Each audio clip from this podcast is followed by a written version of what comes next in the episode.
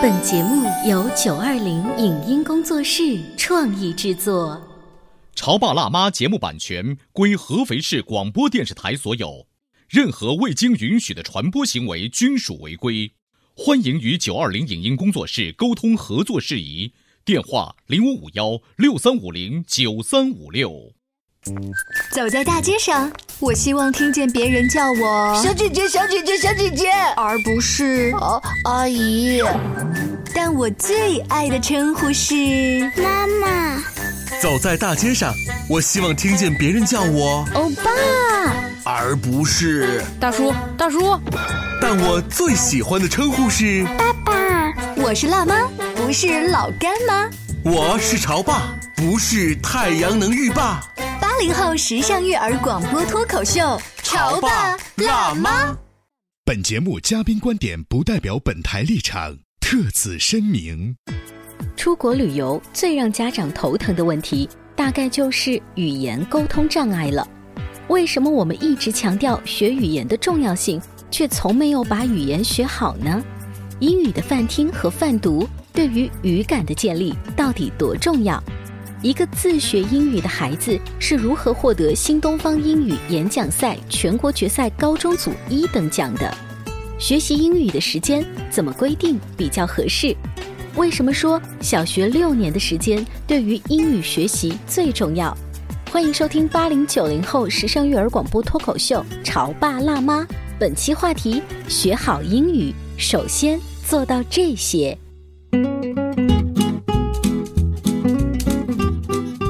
欢迎收听八零九零后时尚育儿广播脱口秀《潮爸辣妈》。大家好，我是灵儿。今天直播间为大家请来了一对父女，安徽大学的石老师和他的宝贝女儿一诺，欢迎你们！谢谢。一诺，如果用一句话或者一个词来形容自己的爸爸的话，你想到了什么？呃，我觉得是一个很酷的人，很酷。你觉得他是哪一方面？是衣着很酷，还是说他的想法跟你开的玩笑？我觉得他的衣着应该不算很酷，他是是一个做人很酷，因为他首先非常的冷幽默，而且大家都觉得他第一眼见到他会觉得他比较古板，然后高冷，但是其实。他是一个很爱开玩笑的人，嗯，所以他这种玩笑多半是在家里跟妈妈或者是你来开，或者熟人，是不是？对。好，那这个很爱开玩笑的石老师爸爸，我们来有请一下哈。石老师，如果你用一句话来形容自己的女儿，我因为是当老师嘛，所以如果把呃一诺作为一个学生来看待的话，呃，就是说他的接受能力，呃，在语言上，在文化知识上和思维的灵感上。接受能力和反应都是很敏捷，而且呢，经常有一些灵感，而且呢，他也保持了自己的一些完整性，在整个对外界的反应和对学习内容的反应上，都保持了他的一定的自主性。哦，我可不可以理解，就是又有棱角，又有圆润的部分？应该是这样。这样子哈。那如果她是作为女儿呢？感觉后面的但是，一诺准备好接招啊，看爸爸怎么说。但是。我说但是了吗？我就感觉那个语气后面该有但是。嗯，但是呃，但因为他这个偏向学文科，是吧？学这个，所以呢，他面对的这个熟悉社会生活啊，熟熟悉这个历史文化知识啊，还有一些更多的需要学习。哦，总觉得不够，是不是？嗯，特别是在人际关系上啊，这些已经做的还是不错的，很相当不错。到美国一年，他就是说。都表现出在中学啊、小学啊都不错，但是这方面还要进一步。一诺一直捂着嘴在笑，是爸爸从来没有这样表扬过你，还是你觉得他表扬的其实言不由衷？啊，我觉得还可以，我觉得。他可能一开始想不到怎么说，然后后来居然组织出来了，我很开心。因为这个在上节目之前呢，我没有提出这样的问题让你们做预演。对，啊，这个是一个 surprise。但我觉得能感觉出父女之间的那一个良好的亲子关系，可能就是因为亲子关系营造的很好。最近听说你们在一起撺掇着写文章、出公众号，是不是？是的，是的。能能给我们介绍一下吗？我们的公众号名字叫彩色食堂。一开始我想了很多个名字，然后最后是我们一起同意的，就是我们家三个人一起同意的。一开始我想了很多，就包括什么什么十佳讲堂这种，后来大家都觉得嗯这不太好，最后就想了一个比较有童趣的。然后我们这个公众号的定位是就是英语和中文就是双语并学的这样一个交流平台，主要面向的就是。呃，可能是小学的孩子比较多，嗯但是其实各个年龄段的人看了我们的文章都会有一些感触或者共鸣。好，呃，彩色食堂在听我们节目的一些朋友啊，不管通过广播还是网络，大家可以搜一下彩色嘛，这个 colorful 石头，石头的石，不是池塘。嗯但为什么会叫这个名字呀？呃，因为石是我们的姓嘛，呃，然后我当时就是灵感迸发想到的。嗯，哦，我觉得把自己的名字跟用那种童年的感觉都融进去了，很棒哎。对他这个唐就是扣那个朱熹的那首诗，嗯嗯。叫“半亩方塘方塘一一鉴鉴开。嗯，天光云影共徘徊。问渠哪多清如许？为有源头活水来。”，所以叫彩彩色石。石塘石是扣我们这个姓，啊唐是这个半亩方塘的塘，嗯彩色食堂。有美好的寓意在里面。你要不然也是在我们节目的这个时间当中，给大家分享一点干货，看让更多的弟弟妹妹们能不能够吸取一点经验。啊、可以啊，没问题。可以，嗯，嗯，我先说好，嗯，一诺学英语的经验，有些书籍啊，有些分享当中也谈到，就是学英语当中泛听和泛读的重要性。嗯，但是呢，实际做到的非常少。那么今年暑假，我们除了办这个公众号“彩色食堂”之外，我们还在家里面举行了一些聚会，哦，就是请一些曾经问过我们的同嗯这个同事啊、朋友啊来分享我们的学习经验。在这当中呢，一般都是家长带着孩子来的。嗯那么从这又进一步给我们提供了一个现在六到十一岁的孩子学英语的状况的一个途径。那么从我们了解呢，就是说，虽然大家都可能都听说过这个泛听、泛读的重要性，但实际做到的风毛做到非常少。所以我应该怎么理解这个泛听和泛读？就是我们小时候学的那个磁带，不停的听，然后后来变成了 CD 或者是网络上纯正的美语和英语不断的听吗？泛听、泛听、泛读，就是说接触材料的量要丰富。很多材料只是一一过性的接触，这样的材料很多，而不是一篇材料反复去阅读。如果是反复阅读、哦反复听，那就是属于精听、精读。那么大学的课程当中，现在后来分分为了精听、精读和泛读。那我们把它扩展成就是泛听、泛读和精听、精读。哎，这听上去有点像是大学英语专业的才会去细致做这个泛读课、精读课的分门别类哦。那一诺呢？你是怎么样？就是平时因为你自己在考美国的学校啊，包括英语啊这些雅思托福的时候，你还要去对付其他的数理化的一些学习，对不对？嗯，怎么样平衡这个时间又做？呃，所以说我的英语学习就是大量输入，就泛听泛读，主要是在小学阶段，那时候功课没有那么紧。后来上了初中、高中就要应付数理化学习，就是我的输入量就没有那么大。嗯嗯。后来就出国考试，更是在后面的事儿，就是高中阶段的事儿。呃，你的意思是提醒各位家长，你的孩子如果正在小学阶段的话，还来得及。是是是。你你用了一些什么样的材料去不断的听？呃，当时是有各种就是动画片啊，还有呃音频，就是小说它的音频，嗯还有包括我读了很多小说和系列书籍，嗯还有就是儿童歌曲这样的。嗯当时这很多资料是我爸在网上搜集的。就是大概的量，每天能维持多长时间？一开始学的时候，当时我爸定的是一周学习六天，然后每天是两个二十分钟，也就是说每天四十分钟。到后来我就是比较上路，就比较有兴趣了，我就是自己愿意听、愿意学，可能还不止。哦，这个二十分钟一开始是被强行的做作业，好那种感觉。等到你你的英语的水平提升上来的时候，其实你在看英文原版的小说，对于你来说就是休闲了。啊，对，是的，这个大概是几年级突然突破了那个瓶颈？嗯，这个我不太能说得清，可能三四五，嗯，就是四年级吧。这个同时期你其他的同学在看一些什么？呃，我不太清楚，但当时我明显感觉到，就是我读的东西和他们不一样，是有一些隔绝感的。当时他们可能在读什么，就是一些杂志啊，或者是漫画，就是什么知音漫客这种。嗯，嗯，对，还有中文的小说，就是那种流行小说。我记得当时四年级时候有一本很流行的叫《罗琳的魔力》。啊。嗯，对。所以呃，那一刻会不会让你更加在学英语上有自信？于是形成了一个强势的良性循环。呃，有一点就是我从小就英语一直比较好，所以是的确给了我一个这样一个正反馈，是一个良性循环。但有的时候也会觉得自己在干的事情和别人不一样，就会有一点孤单。爸爸，我们可以多问一句啊，就是是不是因为女儿一诺她本身的语感就比较好，是这样的，天生吃这是这样的。这碗饭的？后来我在他二年级以后，花了大量的精力在网上，也认识了一些网友，嗯，分享音频资料，因为音频资料还是蛮难得的。就那个时候比较那个时候就是嗯。二零零八年，现在仍然是也不能说很家长大量还是匮乏的，但是相对好一些，对吧？嗯但是我花了很大的精力，其中一个很重要的原因就是他的接受能力比较强。嗯比如说，他看了一个动画片叫《小乌龟学美语》，哦这个在中国电视台播放过，但是以哦中文播放的。这个鸿蒙公司把它引进了，加了中文字幕、嗯中英文字幕，用英文发音，在国内也正式出版过。那么一诺学这个，就是说他很快就通过看这个动画片，嗯，学会了一定难度的阅读，所以他接受能力、语言接受能力是比较强的。呃，我很好奇，就是一诺的爸爸或者是妈妈本身是不是对英语也就是比较好？这个方面就是恰恰是我们经验当中一个重要部分，哦就是说我和呃一诺妈妈都不能够说英语，啊而只能够阅读。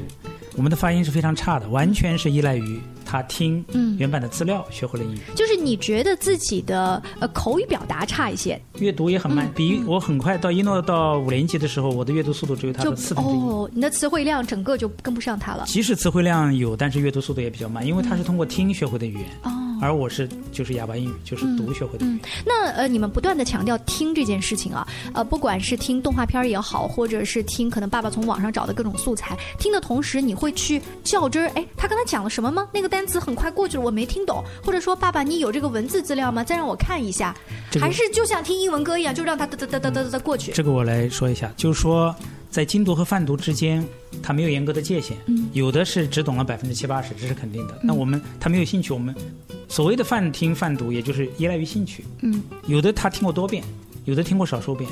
那么多遍的话，他通过上下文就逐步提高了听懂的比例。嗯那么我们也会有文本，嗯他也会又读又听，这也是占了绝大多数。嗯所以他读不因为听而偏废。嗯嗯就说听读是结合的，而且都保持了很大的量，而且呢，这个完全是由兴趣出发。嗯这个有的只读了一遍，有的甚至如果读不完，我们也没有没有没有勉强。嗯有的呢读过多遍。呃，一诺爸爸在不断的说，就是你是由兴趣出发，这个兴趣是你天生就这么自然而然的在你的生命当中，还是其实爸爸现在想想，爸爸用了一些方法？呃，对，就是一开始刚刚起步的时候肯定是没有兴趣，因为当时我大概六岁，其实中文我已经可以听说了，嗯而且读可能也认识一些字了，但是英语还是完全没有入门，对吧？嗯所以一开始入门的时候，它肯定还是有一些强制性的措施，但是还是有弹性的，就是有一些要求。但是后来我慢慢水平提升上来，就是我可以用英文看故事，嗯也就是说，它只是一种沟通的媒介，我可以通过它获取更多的知识和有趣的故事，所以当时对我来说就很有兴趣。呃，当你的英文达到一定的程度的时候，你首先看的是国外原版的小说，是吗？呃，对，还有这种系列的故事，就是也是儿童小说，不是那种什么名著，嗯就是专门写给孩子看的。这些小说呢，因为就算我们国内现在的孩子看好多都是翻译过来的版本，嗯但是他看英文的话，就一下子可以更加得到当中的精髓，这些啊语言的趣味。对，今天我们请来的呢，一诺，他是美国波士顿学院大一的新生，还有爸爸来自安徽大学的一位石老师。最近。父女俩联合开办了一个微信公众号，叫做“彩色食堂”，要跟我们来传授一下他们亲子关系以及英语学习的故事。我们稍微休息一下，广告之后接着聊。你在收听的是《潮爸辣妈》，小欧零二，叫你变成更好的爸爸妈妈。潮爸辣妈播出时间：FM 九八点八合肥故事广播，每周一至周五十八点三十分首播，次日十四点重播。网络收听，请下载荔枝 FM、苹果 Podcasts，搜索“潮爸辣妈”订阅收听。微信公众号请搜索“潮爸辣妈俱乐部”。关于和孩子沟通呢，我是想先处理好彼此之间的情绪，然后再去搞定他具体的问题。我们家长经常在一起讨论，怎么样从小才能培养好他的学习习惯我是后。来通过学习才发现，孩子行为背后是有另外一种需求的。陪你一起吐槽养育熊孩子的苦，陪你一起追忆曾经自己的小世界。八零后时尚育儿广播脱口秀，潮爸辣妈。本节目嘉宾观点不代表本台立场，特此声明。出国旅游最让家长头疼的问题，大概就是语言沟通障碍了。为什么我们一直强调学语言的重要性，却从没有把语言学好呢？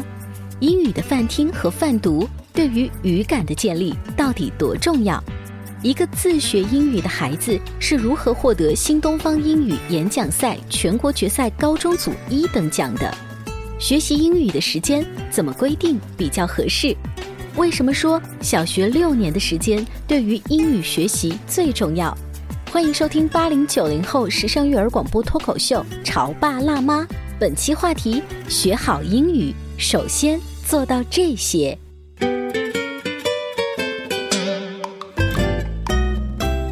后，欢迎您继续锁定《潮爸辣妈》。我们的节目呢，在星期一到星期五调频九十八点八的下午六点半，以及次日的两点钟会为大家播出。在荔枝 APP 当中，也可以搜“潮爸辣妈”订阅收听。今天灵儿为大家请来了安徽大学的石老师，以及他的宝贝女儿，美国波士顿学院大一的新生一诺，欢迎你们，谢谢。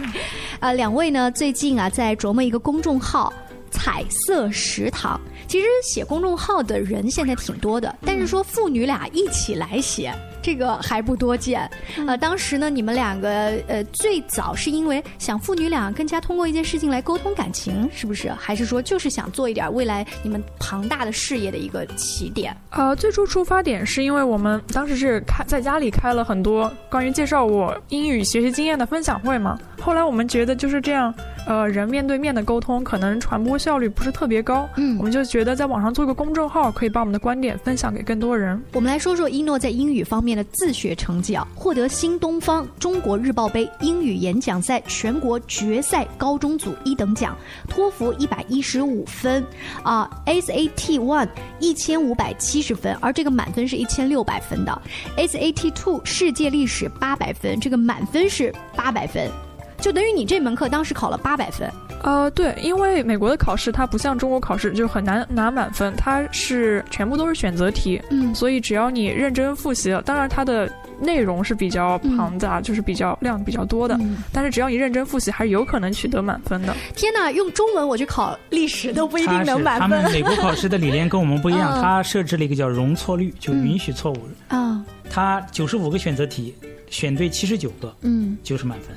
啊，就刚才我念的那些成绩，它不是为了炫耀，而是从这个成绩你可以看出，一诺以及爸爸妈妈在孩子的英语学习方面确实找到了一些章法。在上半段我们说了一下，呃，全家很重视孩子的泛听，也就是说磨耳朵，现在很流行的一个观点嘛，磨耳朵。那下半段的时候，我们来聊一聊一诺在具体的，比如说背单词呀、去学语法呀、精读课文方面的经验。好了。嗯，对，就是精读课文。我当时学的是一套分级读物，叫哈考特。呃，当时它是一个年级会有三十课，每课四篇，然后这四篇是不同的难度等级，都这四篇全部围绕同一个主题。嗯，当时这四篇中，它会反复出现一些复现词。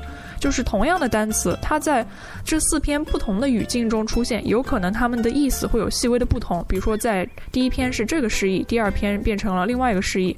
当时就是在反复接触这些单词的过程中，就会自然而然地学习到这些单词的意思以及用法，而不是说像在单词表中背它，你可能只是机械的对应那个英文和中文的意思，但是你并不知道怎么使用它，或者它的一些。就是细微的这些微妙之处，对，嗯，所以聪明的家长一下就听到了什么软件来着？哈考特是不是这套教材？嗯，对。但是有一些家长是这样，就算我用了学霸学的教材，我回来以后也不一定学的就那么好，就是在于后期的这个监督啊、学习方法等等。这是你学单词方面用的一个方法，就是在同样相似的文章当中反复出现，嗯，然后去磨耳朵学习。啊，对。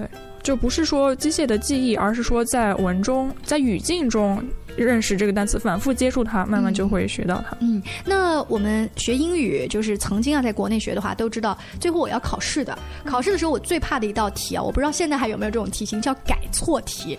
哦，我不知道现在有没有，是因为那个年代我特别皱眉毛是。我自己错误都一大堆，你让我如何改别人的错？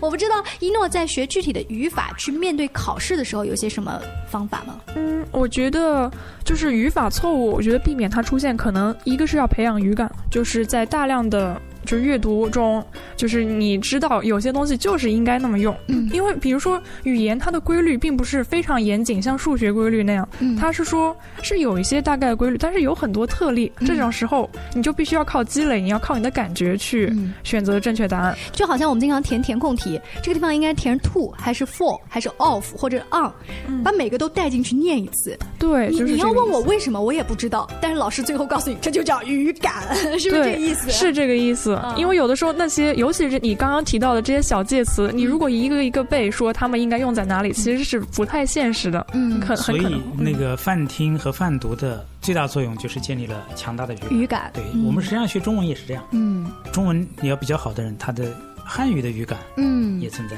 那英语就是更难得，因为为什么呢？因为我们不处于语言的环境当中，嗯。人为的营造一个。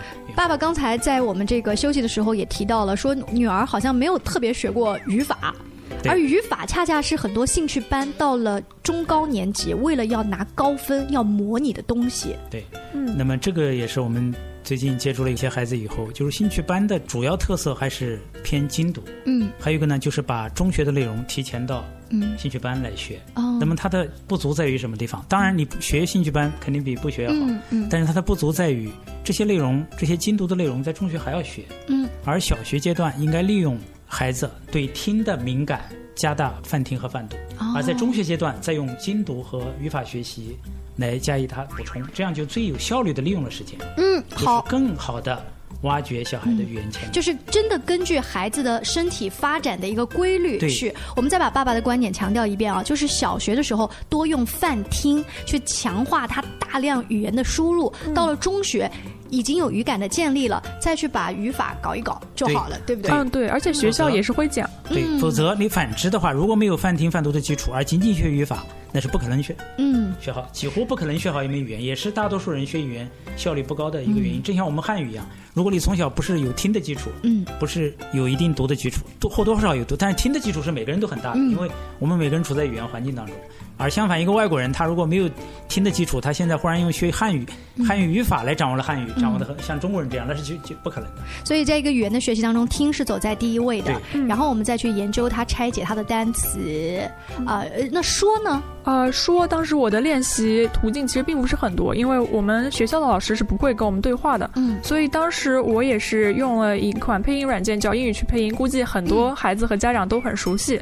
啊、我们来解释一下这种去配音的软件啊，它是把呃一些英语动画片儿或者电影的片段给你截取下来，你为了模仿的像，你整个的语言的语调感觉就必须要跟它一致。嗯，对，这无形当中其实让你的呃语言更加地道。对，而且你能学到就是它动画片或者电影当中地道的表达方式，嗯，而且你可以身临其境的扮演一个角色，其实趣味是很大的，就很好玩了。对，你在这个软件上曾经一度每天花多长时间？嗯，我当时是初中，可能初一、初二的一个寒假，然后当时就很着迷，每天花几个小时就是玩。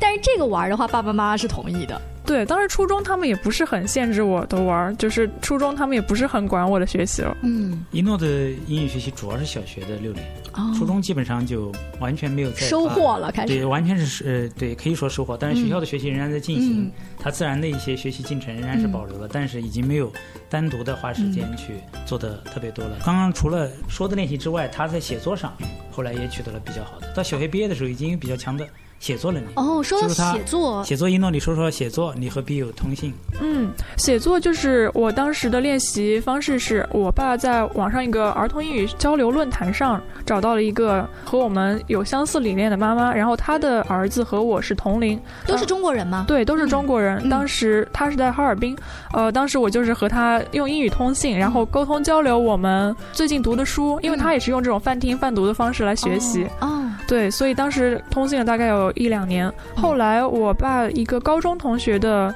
女儿，她是在美国长大的，后来我又跟她通信了一年多。嗯，所以就是等于爸爸在前面帮你先铺设了一些道路，又帮你找了一些良师益友。对，当时的通信，比如说和美国那个小姑娘，那个小姑娘去年也申请到了美国的嗯达特茅斯学院，嗯，跟一诺是同龄。那么一诺跟他的通信的密度和水准，我当时都看了。他们有的时候他不愿意让我看，嗯但是在我的要求下，他还是给我看了。你我估计爸爸的英语水平到最后想偷看都读不对对对，懂了吧？都慢，读的肯定是比他慢。嗯哎，就是说他们的通信的水准就比较高，这这是因为施一诺他的阅读量比较大。嗯，他们第一次通信，当时那个美国小姑娘就说：“施一诺，你用的形容词比我还要多。”哇而且我没找到一个语法错误。呃，一诺刚才说到这个写作跟那些呃朋友去交流的时候，因为我们知道人的语言呐、就是听说以及写，这是完全不同的这个通道。但是即便我的口语再好，我能叽里呱啦的说，可是我当我落实到笔去写的时候，嗯，我是要想很久，我那个词对不对？那个语法，你是就这么自然而然的写出来，还是你也会反复的像去修改一篇作文一样吗？嗯，我会反复的修改，就是我可能个人性格比较喜欢琢磨，就是我一个不喜欢犯错误，就如果我知道一个表达方式，我不太确定，我就会研究它到底怎么样写是正确，才会把它写出来。嗯，就是如果我知道它有可能是错的，我就不会去写。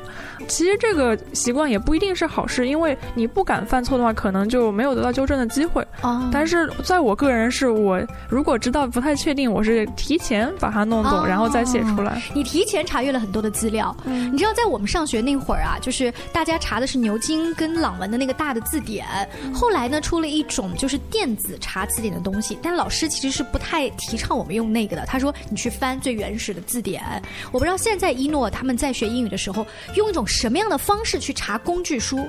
哦，对，就是我小时候可能还是查纸质字典比较多，但是现在基本上都是用就是软件来查。嗯，就是这些软件给你的解释也足够多，然后帮助你联想思考这样子。嗯，对，就是查单词有一点就是你要注意看例句，就是你要看它在不同的句子中可能用法有一些微妙的差别，或者你甚至光看它的释义，你都不知道它这个词的词性，或者说一般用在什么样的句子里，所以一定要看例句。嗯，呃，今天呢，很高兴请到了一诺还有石老老师来到我们的直播间，跟大家啊就他们的微信公众号展开聊了聊宝贝女儿的英语学习经验。那很快呢，其实她就要飞回美国去上学了。在美国这个整个的学期，下一次是要圣诞节才能回来吗？还是你有些什么样其他的旅游计划？啊、没有，就是下一次是圣诞节才能回来。那希望有更多的机会可以采访到一诺，就是呃，哪怕在美国的话，他在那儿看到的风土人情啊，以及他对两个地方不同学习经历的这种文化的思考，在这个彩色食堂的微信公众号当中，有心的爸爸妈妈都可以带着孩子一起来看一看。非常谢谢两位，下期见，拜拜。以上节目由九二零影音工作室创意制作，感谢您的收听。